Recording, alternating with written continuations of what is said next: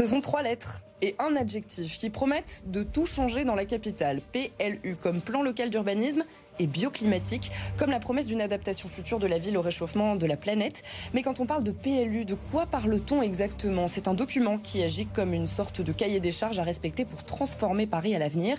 Dans les grandes lignes, plus de, plus de grandes tours, plus de nouvelles constructions, davantage de logements sociaux et un agrandissement de l'espace réservé à la végétation, des chantiers qui ont pour la plupart déjà commencé.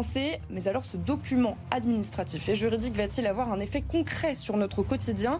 Ces grandes orientations seront-elles gravées dans le marbre? Va-t-il réellement permettre aux Parisiens de vivre au mieux dans leur ville? Si oui, comment? Alors que depuis plusieurs années, il est de plus en plus difficile de se loger à un prix raisonnable et dans des conditions agréables. Toutes ces questions, nous y répondons ce soir avec Emmanuel Grégoire, premier adjoint de la maire de Paris en charge de l'urbanisme, pilote de ce nouveau plan local d'urbanisme, et David Alphand, vice-président du principal groupe d'opposition à l'hôtel de ville, le groupe Changer Paris. Urbanisme, quel visage pour euh, le Paris de demain? Île-de-France Politique, c'est parti.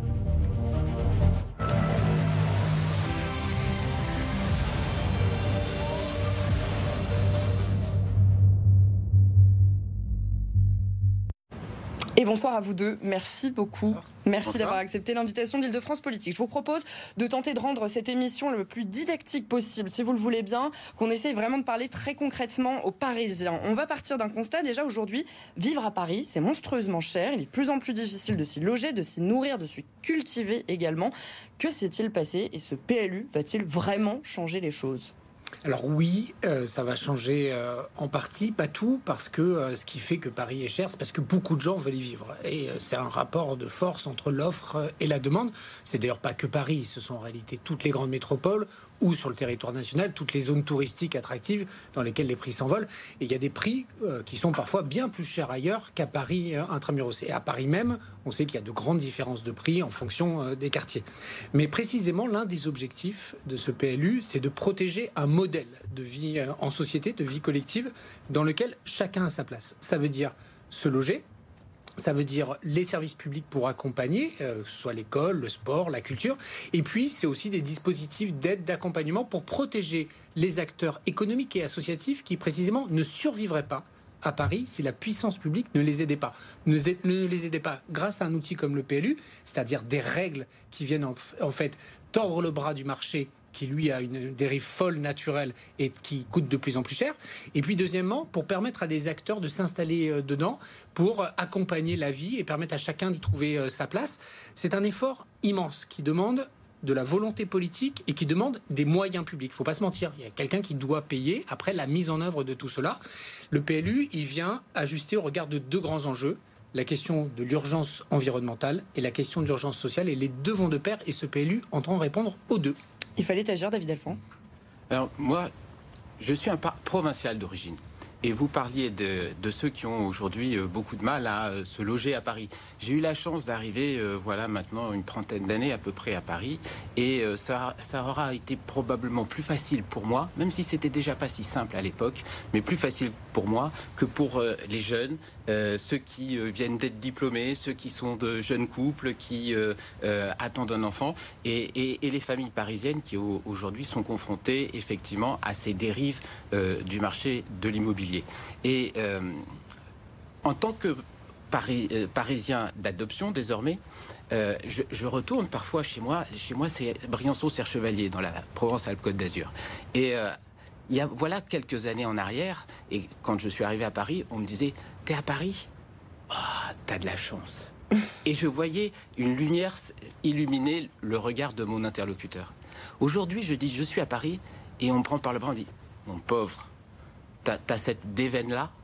Et ben voilà, aujourd'hui, ça permet de mesurer l'écart de qualité de vie euh, au cours des dernières années. Et ce qu'il faut, ce qu'il faut dire, c'est que les années Hidalgo auront été des années noires pour la capitale. Mais ce plan local d'urbanisme, justement, est-ce qu'il ne va pas changer la donne? Ce plan local d'urbanisme, en réalité, il porte bien mal son sous-titre puisque euh, Madame Hidalgo et Monsieur euh, Grégoire l'ont sous-titré bioclimatique. En réalité, pas mal son sous-titre parce que ça devrait être on va essayer de raccommoder ce qu'on a déchiré avant. Parce que c'est ça la réalité. Et il y a probablement là euh, beaucoup à dire et on, va le développer. Je vais vous donner justement la réponse Emmanuel Grégoire, parce que l'un des axes majeurs de ce nouveau plan local d'urbanisme, c'est le logement. D'abord de lui proposer de, lui, de rencontrer de nouveaux amis. Parce que moi, je rencontre beaucoup de gens dans le monde, en France, qui sont très heureux de l'image de Paris et de ce qu'on y fait. Tout cela est pas subjectif. Voilà, non, c'est pas subjectif, c'est noble, c'est de la politique. On peut avoir des avis différents. Lui, il a des amis qui n'aiment pas Paris. Moi, je n'ai que des amis qui aiment Paris. Et moi, j'aime Paris. Et je pense que ce qui nous différencie dans le regard que nous portons sur les enjeux que nous devons affronter, c'est de les affronter en regardant par terre et en pleurant, et pardon de dire que je trouve que parfois vous gênez beaucoup, et ceux qui se disent, eh ben, il y a des défis, c'est pas facile, hein, on va pas se mentir, mais on va les relever avec optimisme, enthousiasme, parce que les défis qu'affronte Paris, ce sont celles euh, ce sont ceux de Briançon, ce sont ceux de la Charente-Maritime où j'ai passé toute mon adolescence en pleine campagne. Euh, d'abord, êtes, c'est très bien que vous soyez monté à Paris, comme on dit. 70% des Parisiens n'y sont pas nés. Donc c'est que euh, on attire beaucoup. La métropole du Grand Paris, c'est le premier lieu d'investissement en Europe. Nous avons dépassé pour la première fois de l'histoire le Grand Londres et la Rhénanie en matière d'investissement privé. Donc je ne sais pas vos amis, mais il y a des investisseurs internationaux qui pensent que c'est le lieu où ça va se passer dans les années euh, qui viennent. Et donc on a des défis à les relever, on le fait avec sérieux et on a le droit de le faire avec des regards différents, mais il faut aussi le faire avec un peu d'optimisme, parce que je n'aime pas ce discours de déclassement, de dénigrement, qui je crois est euh, pas bon pour les Parisiens, n'est pas bon pour Paris et pas bon pour le pays. On, va avancer, on va avancer. Je, je, vais vous, je vous le demande, on va avancer. Donc aujourd'hui, c'est 25% du parc euh, de logements que euh, représente le, logement social. Vous comptez atteindre 40% de logements publics, hein, c'est-à-dire social et intermédiaire, donc pour euh, les classes moyennes, donc en 2035. Pour cela, vous comptez notamment sur la transformation de bureaux dans l'Ouest francilien et vous avez identifié 1000 immeubles supplémentaires qui pourront en accueillir. Est-ce que ça va suffire à ajouter les 15% de logements publics manquants? Non, non, c'est parce qu'il faut utiliser plusieurs leviers différents. Pour faire du logement en général et du logement social en particulier, il y a trois moyens soit vous transformez des logements privés en logements sociaux. Ça peut être fait, c'est parfois utile, notamment par exemple pour protéger des gens par préemption de vente à la découpe. Il y a quand même des gens qui sont locataires, qui sont victimes de comportements prédateurs d'investisseurs, d'investisseurs, de spéculateurs, et qui jouent sur la misère et sur la détresse et la capacité à mettre les gens à la porte du jour au lendemain. Donc c'est normal que la puissance publique intervienne pour transformer des logements en logements sociaux. Les deux autres leviers, c'est la construction. On va continuer à construire à Paris. Mais Paris, ça a notamment été l'acquis des 20 dernières années nous avons produit plus de 110 000 logements sociaux supplémentaires. Le taux de logement social à Paris, il est passé de 13% à 25%. Aucune ville au monde n'a fait mieux. Et donc, on a euh, employé des moyens considérables. Et le dernier, c'est la transformation, c'est-à-dire pour notamment viser à l'équilibre. C'est-à-dire qu'il n'y ait pas des quartiers qui soient qui une dérive uniquement consacré au bureau, avec euh, la, qualité de vie euh, assez médiocre, par exemple le soir et le week-end qu'on peut y trouver, ou à l'inverse une dérive touristique où tout est tourné uniquement pour les touristes, on veille à un équilibre territorial, donc le pastillage qui est l'un des outils, mais il viendra en complément de la mixité fonctionnelle, c'est-à-dire les transformations, c'est de la construction, mais oui, transformer des bâtiments qui ne sont pas du logement logement est important. Des bureaux, mais ça peut être par exemple des vieux garages qui sont fermés et qu'on transforme en logement. On a plein d'exemples à Paris avec euh, succès. Et donc on va utiliser tous les, leviers pour à la fois veiller à la répartition territoriale, pour permettre d'avoir des gens qui habitent dans tous les quartiers de Paris et qui ont aussi des activités économiques. Et deuxièmement, on va veiller à pouvoir transformer du parc existant, parce que c'est sobre sur le plan, c'est beaucoup plus sobre sur le plan environnemental, c'est beaucoup plus euh, responsable, et c'est le seul moyen dans les quartiers qui sont complètement pleins, parce que l'histoire les a fait ainsi et ces quartiers nous les aimons, notamment ce qu'on appelle le triangle d'or, hein, c'est euh, le 7e arrondissement, c'est une partie de Paris-Centre, c'est le 9e, une partie du 17e, une partie du 11e, dans lequel le marché, la pression du marché des investisseurs, c'est du bureau, du bureau, du bureau, du bureau. Le bureau, c'est très bien, il en faut, mais il faut aussi de l'équilibre, il faut de l'activité et du logement, c'est la condition pour avoir des commerces, pour avoir un tissu de vie agréable. Je vous donne réponse, David Alphand. Est-ce qu'il ne fallait pas justement augmenter un petit peu la part de, logement public, hein, logement social plus logement intermédiaire, euh, pour pouvoir permettre d'accueillir ceux qui travaillent à Paris alors tout d'abord, j'ai d'excellents amis, ils sont fidèles et je les conserve. Mais d'ailleurs, euh, le, regard porté sur Paris, sur le, PLU, le regard, sur Paris n'est pas uniquement euh, celui des, des, Parisiens issus de province ou de ceux qui nous regarderaient des quatre coins de France, mais c'est également, y compris, ceux des touristes. Voilà, euh, il y a quelques années. On va rester sur le logement. Je, vais quand même, sur le logement public. parce que c'est important parce qu'on va parler d'attractivité de Paris aussi. Et l'attractivité, ça se joue sur la question touristique, y compris. Et voilà quelques années juste avant le Covid, il y avait un curieux syndrome qu'on appelait le mal du japonais à Paris. C'était ces Japonais, c'était ces, Japonais qui trouvaient que c'était tellement sale à Paris. Et, et, et, il a été formulé par un, tellement désagréable en définitive, il passait un très mauvais séjour à Paris. Je vous ai posé une question sur le logement public. J'y viens parce que il y, a une contre-vérité qui, qui vient d'être euh, donnée par euh, Emmanuel Grégoire, qui nous a dit euh, Paris attire encore. Mais la réalité, c'est qu'il y a 123 000 Parisiens qui ont fui Paris. La politique de Mme Hidalgo et de M. Grégoire, de leur majorité municipale, c'est une politique qui évince, et donc, qui évince notamment et qui chasse les classes moyennes à, Paris. Parce que, parce que M. Grégoire et Mme Hidalgo sont l'un des principaux bénéficiaires de la, de la politique euh, qu'ils mènent, du fait de la spéculation immobilière qu'ils alimentent. Parce que bien évidemment, quand vous, vous prélevez sur le marché immobilier et que vous faites des préemptions à tour de bras, je rappelle 180 millions d'euros chaque année en moyenne au cours des dernières années, eh bien, vous rarifiez l'offre sur le, sur le marché immobilier, vous faites monter les prix et en définitive, eh ben, il y a le jeune couple qui veut acheter 10 euh, mètres carrés de plus parce qu'il a un, un, enfant qui, est, qui, est, qui va arriver, eh ben, il peut pas et il part de Paris. Voilà, c'est ça la réalité la réalité, c'est 123 000 Parisiens qui sont partis au cours des Est-ce que le logement public peut être une réponse justement à ces familles qui s'en vont? La droite parisienne est tout à fait euh, favorable au logement social. Mais nous le sommes dans, non, dans, la, dans les critères de la loi. Nous, nous respectons la loi. Nous pensons que c'est un très bon indice. Et la loi dit 25%. Et moi, j'ai pas dans vos arrondissements. Et, pas dans vos arrondissements. Oh. Bah non, pas. Excusez-moi, monsieur, monsieur Grégoire, mais euh, ce préjugé là, bah, c'est dommage. C'est dommage de votre sont les votes non, non, non. de votre groupe au Conseil de Paris. On va avancer, de les vérifier. Peut-être non, non, non, non. Allez, Parce que 25%, de logements euh, social et parc social, c'est la loi. Nous, nous y conformons bien volontiers.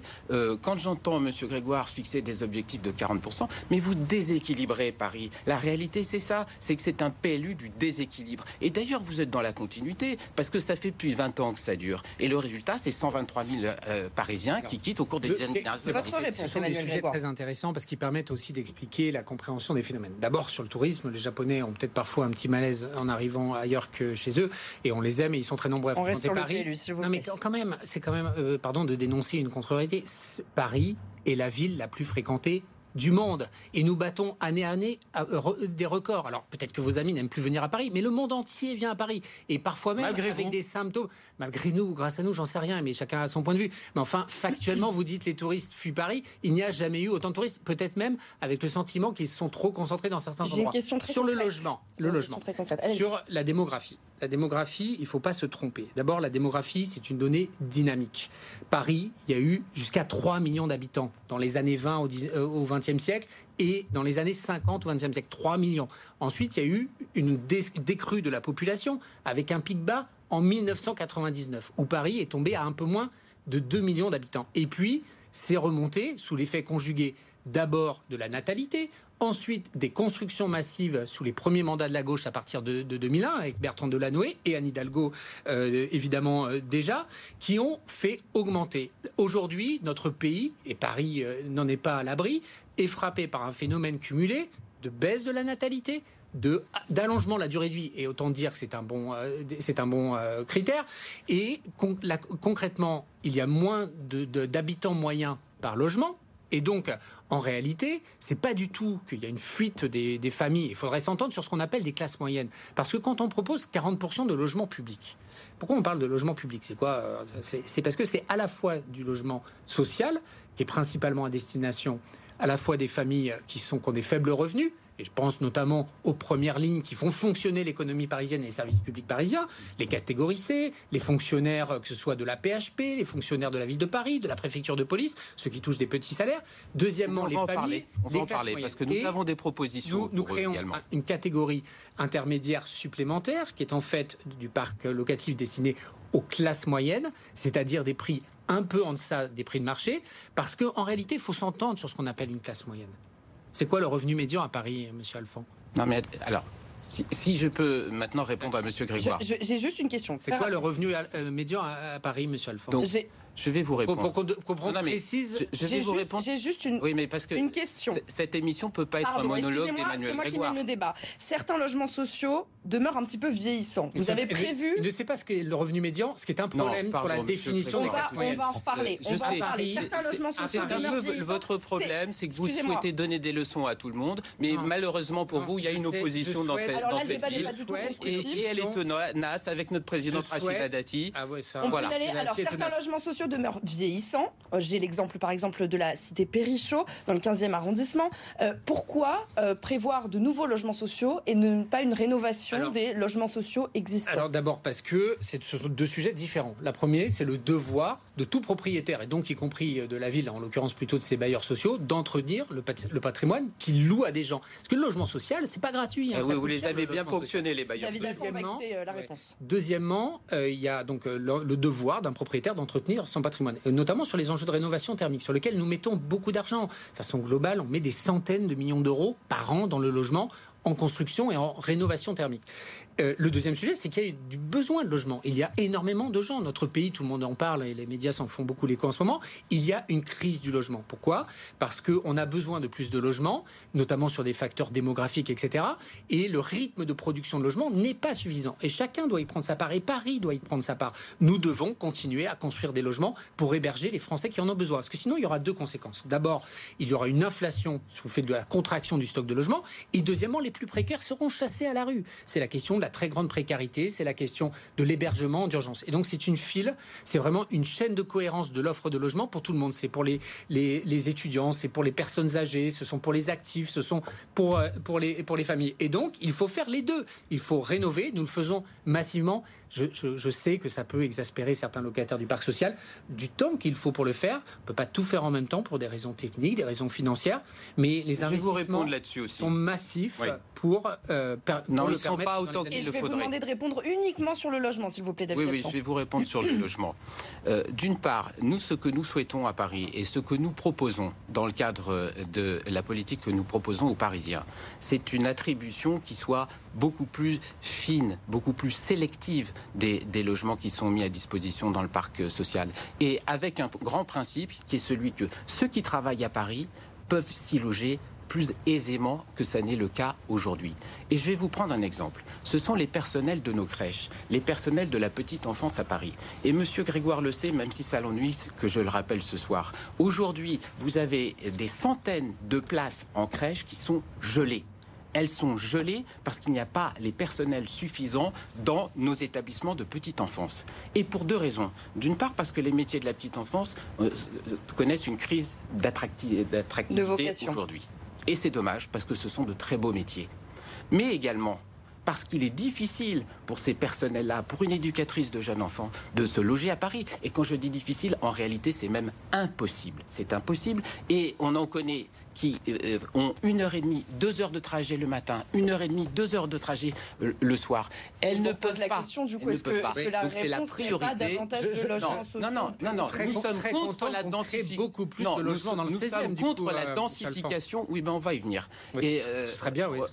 Je suis, nous sommes contre la densification de Paris, parce qu'en réalité, Monsieur, Monsieur Grégoire ce, ce, soir, qui vient se présenter avec un PLU bioclimatique. Bon, c'est le même qui, voilà quelques mois, est allé inaugurer en grande pompe des tours dans le 13e arrondissement dont on sait qu'elles ont un bilan environnemental exécrable. Et ça va peut-être vous servir de transition pour euh, le, point qui concerne quand même, qui est majeur, c'est la question de l'environnement dans ce PLU. Alors, justement, on va y revenir. Peut-être juste un petit point quand même sur les personnels de crèche. Euh, Monsieur Alphonse soulève un problème qui est tout à fait juste. Il a raison. C'est pas valable que pour Paris et c'est pas valable que pour la ville de Paris. C'est valable pour les fonctionnaires de l'État, c'est valable pour la PHP, c'est valable pour la préfecture de police. Pourquoi? Parce que les grilles de rémunération de la fonction publique qui nous sont imposées, pas nous qui les fixons, elles sont fixées nationalement. Donc on peut reprocher plein de choses à Anne Hidalgo, mais pas les grilles indiciaires de la fonction publique, monsieur Alphand. Non, je sais. vous allez peut-être m'interroger aussi sur les catégories euh, C et les échelons jusqu'au 8 qui sont aussi peut-être parce que j'ai l'impression que vous avez un peu envie de donner des leçons ce soir. Non, mais je sais pas que j'ai envie de donner des leçons et je veux pas vous donner ce sentiment, surtout pas à vous, on débat souvent ensemble.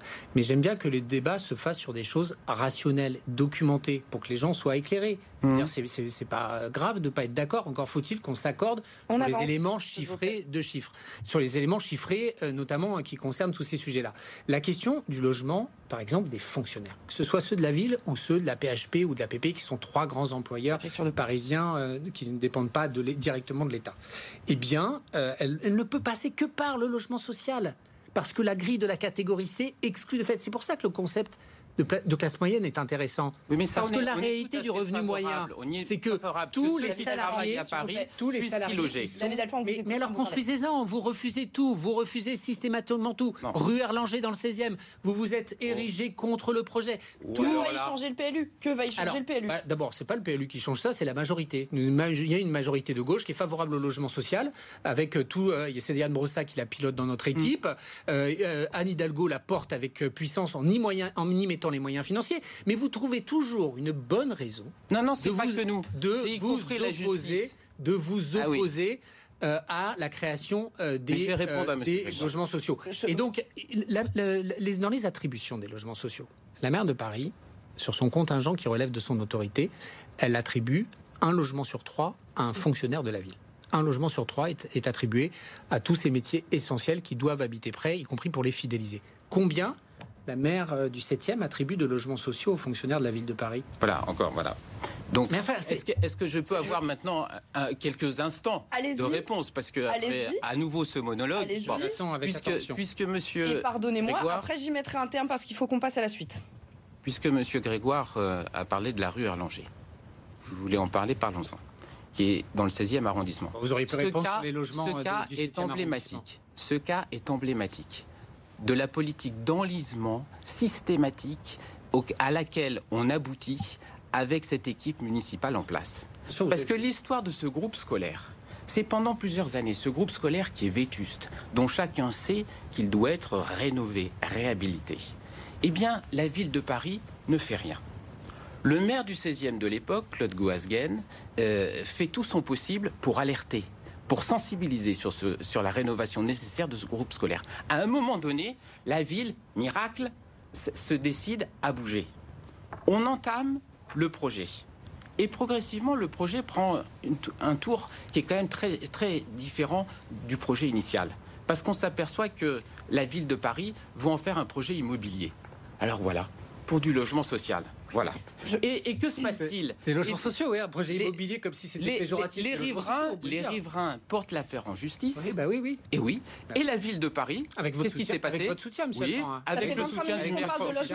La ville de Paris, pardon, je vais conclure. La ville de Paris a été sanctionnée et pourquoi? Et c'est très intéressant parce qu'elle ne respectait pas les règles élémentaires de protection de l'environnement. Et après, monsieur, monsieur Grégoire vient nous expliquer que son PLU est bioclimatique. On avance. Ah, oui, ça vous plaît pas. Un très bon exemple. Ce PLU bioclimatique. Un très bon exemple où il s'est encore une fois mauvais exemple pour vous, bien bah, évidemment. Je vais me permettre de continuer ce débat. C'est très intéressant que le juge administratif vous ait sanctionné sur ce critère environnemental là d'ailleurs. Il s'est fondé sur l'article est-ce qu'on peut continuer ce débat le Le PLU, le PLU. On a parlé énormément de logements sociaux.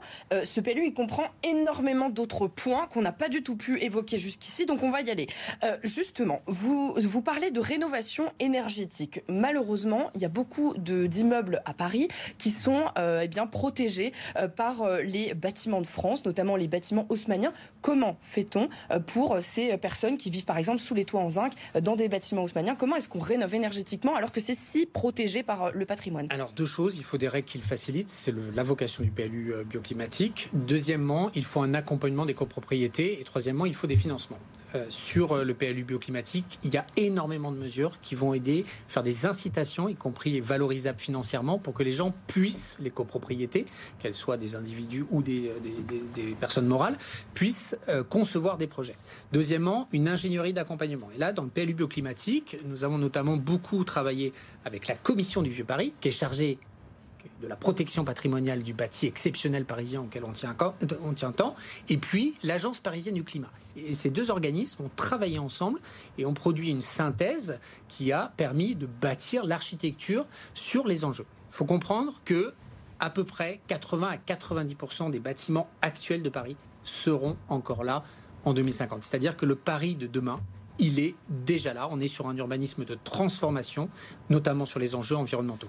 Et donc, ces, ces agences, et notamment l'Agence parisienne du climat, elle est là pour aider les copropriétés à savoir ce qui est possible. En réalité, je ne peux pas avoir de réponse précise sur comment on fait, parce que techniquement, ça dépend de plein d'enjeux. Ce qui est sûr, c'est que pour comprendre quand même un enjeu fondamental, pendant longtemps, on a dû se protéger principalement du froid. Aujourd'hui, on va devoir principalement se protéger du chaud. Et donc, c'est vraiment un changement radical de philosophie en matière d'architecture bioclimatique, comme on dit, les ventilations naturelles, la sobriété énergétique, les matériaux biosourcés et euh, la question euh, des, des, usages. Et troisièmement, des financements. Et la ville met énormément de moyens. Pour vous donner un exemple, l'Agence parisienne du climat le deuxième semestre de l'année dernière, cinq fois plus de sollicitations de copropriété. Nous devrions, je pense, être en rythme pour tenir la trajectoire de 2050, puisque vous savez que derrière mhm. le sous-jacent du PLU bioclimatique, c'est la neutralité carbone à l'horizon 2050, c'est faire la démonstration qu'on peut avoir une grande métropole attractive et prospère et soutenable sur le plan environnemental. Il y a certaines choses sur lesquelles vous êtes euh, d'accord quand même avec euh, la majorité. Euh, David Alphand, plus des tours à 37 mètres maximum notamment hein. on, peut, on peut partager quelques objectifs, bien évidemment. Après, c'est la, question des moyens. Et par exemple, on parlait de la rénovation euh, énergétique mhm. et, euh, du bilan thermique des appartements des Parisiens. Bon. Nous, on est, on est tout à fait en phase avec l'objectif d'aider les Parisiens. Et notamment, ça passerait probablement par essayer d'éviter l'explosion des impôts à Paris. Parce que la réalité, c'est que dans quelques, à la sortie de l'été, les Parisiens, non seulement ils auront peut-être vécu encore des canicules, mais derrière ils auront un autre coup de chaleur. Et ce coup de chaleur, ça va être la taxe foncière qu'ils vont, vont devoir payer. Vous ne restez pas sur la question que vous posée, Si on veut aider les copropriétés et les propriétaires et également aider les locataires, et eh ben déjà on commence par pas augmenter les, impôts à Paris parce que ça va préserver leur pouvoir d'achat. On est en plein dans le sujet. Est-ce que je peux répondre sur le sujet? Très intéressant, ça permet d'informer les Parisiens. Madame Hidalgo s'était d'ailleurs engagée, elle avait juré, promis, craché qu'elle n'augmenterait pas les impôts à Paris et elle a brisé cette promesse. On ne parlait pas des impôts là ce soir. Alors, juste quand même intéressant, parce que M. Alphonse manifestement l'ignore, c'est que la taxe foncière, elle est exonérable à 100% en cas de rénovation thermique. Donc ce que vous dites est juste ah mais c'est pas le sujet. Bah, c'est une question de pouvoir ben, d'achat. Vous l'avez amené euh, de cette façon. Oui, vous dites euh, ça va empêcher de faire la rénovation thermique. C'est justement un critère que j'en profite de rendre plus populaire. Nous avons mis en place à Paris l'exonération à 100% de la taxe foncière amortissable sur 5 ans quand c'est pour financer les travaux de Mais monsieur, monsieur Grégoire, il a probablement pas des fins de mois très difficiles. mais quand il reste plus d'épargne à la fin du mois, et eh ben, même si vous épargnez de 100% parce que euh, vous avez fait votre, votre exonération, et eh ben, de toute façon, quand on n'a pas les moyens d'investir, on n'investit pas. Excusez-moi, j'ai une question sur la végétalisation. Moi, je me consacre euh, à mon mandat, monsieur vous, dites, vous vous consacrez à votre Emmanuel Grégoire, Emmanuel Grégoire, s'il vous plaît. David j'ai une dernière question. C'est dommage qu'on passe la fin de l'émission à s'écharper. politique. 250 arbres remarquables sanctuarisés dans le PLU bioclimatique. 250 arbres remarquables sanctuarisés dans le PLU. Est-ce qu'on peut m'écouter? Merci beaucoup. Pourtant, plusieurs dossiers sur lesquels vous avez été euh, attaqué, hein, notamment les 76 arbres abattus porte de Montreuil, une pétition circule euh, et qui, euh, eh bien, dans le texte, c'est écrit le projet passéiste de Nexity de la ville de Paris sera en total désaccord avec le nouveau PLU bioclimatique de 2023. Que leur répondez-vous? Qu'on a des accords sur la porte de Montreuil. Dans la vie, il y a des projets lancés. Et le PLU bioclimatique ne nous exonère pas. Vous le referiez?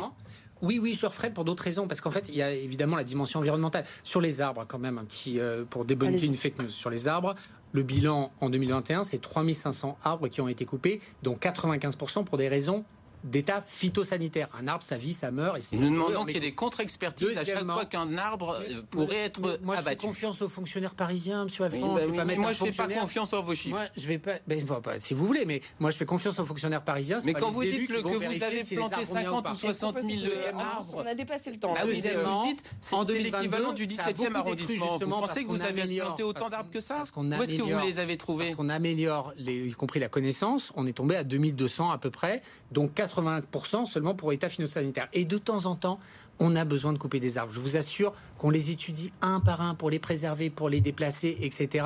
Mais souvent pour des raisons notamment de sécurité, de voies de circulation pour les pompiers, puisque maintenant on doit laisser la possibilité à un véhicule pompier de rouler devant une façade, c'est une réglementation nationale, ce genre de choses. On regarde ça précieusement. Oui. Moi, je suis Comme un ami le des arbres. J'adore. les Heureusement que les associations laisse- de défense laisse- se sont mobilisées. Rachida Dati, la 20 maire du secondes 7e, pour s'est répondre, David mobilisée. On a explosé les scores. Il faut qu'on s'en aille. Je vous laisse 20 Oui. secondes pour répondre. Allez-y. Ah bah écoutez, moi simplement s'il me reste 20 secondes, je, je, je redirai que les années Hidalgo sont des années noires pour la capitale et nous allons essayer de proposer une vision qui, vous l'avez bien compris ce soir, est une vision, une version beaucoup plus optimiste Sur les avec- espaces verts qui renouera Et nous, avec on va de Paris transformer et, Emmanuel Paris. Grégoire, on écoute David Alphand qui n'a pas. Qui et n'a pas- renouer avec son identité. Et, et sur la porte de Sur la végétalisation, les quelles sont les propositions de la les droite questions Ah, d'identité. ben, je, je- je Question vous en donne une. quoi Nous avons Une. euh, les- un grand parc du côté de ce qui est aujourd'hui un héliport dans le 15e arrondissement. Juste à côté d'ici. c'est c'est moi qui l'ai obtenu, 3,5 hectares supplémentaires de parc. C'est moi qui, c'est déjà fait, on l'a déjà ah bah, annoncé. Ah, il est déjà là. fait Ah bah dis donc, alors on va s'arrêter là parce que annoncé avec Philippe Bougeon et avec le préfet de Oh. région. Merci beaucoup. Merci à tous les deux. Merci à tous les deux d'avoir euh, participé. C'était agréable. C'était un petit peu compliqué. Merci à vous deux. À Euh, donc vous. on a essayé de rendre ça quand même assez concret pour, euh, pour les Parisiens. Je vous remercie d'avoir accepté l'invitation d'Île-de-France Politique et l'information continue sur BFM Paris Île-de-France.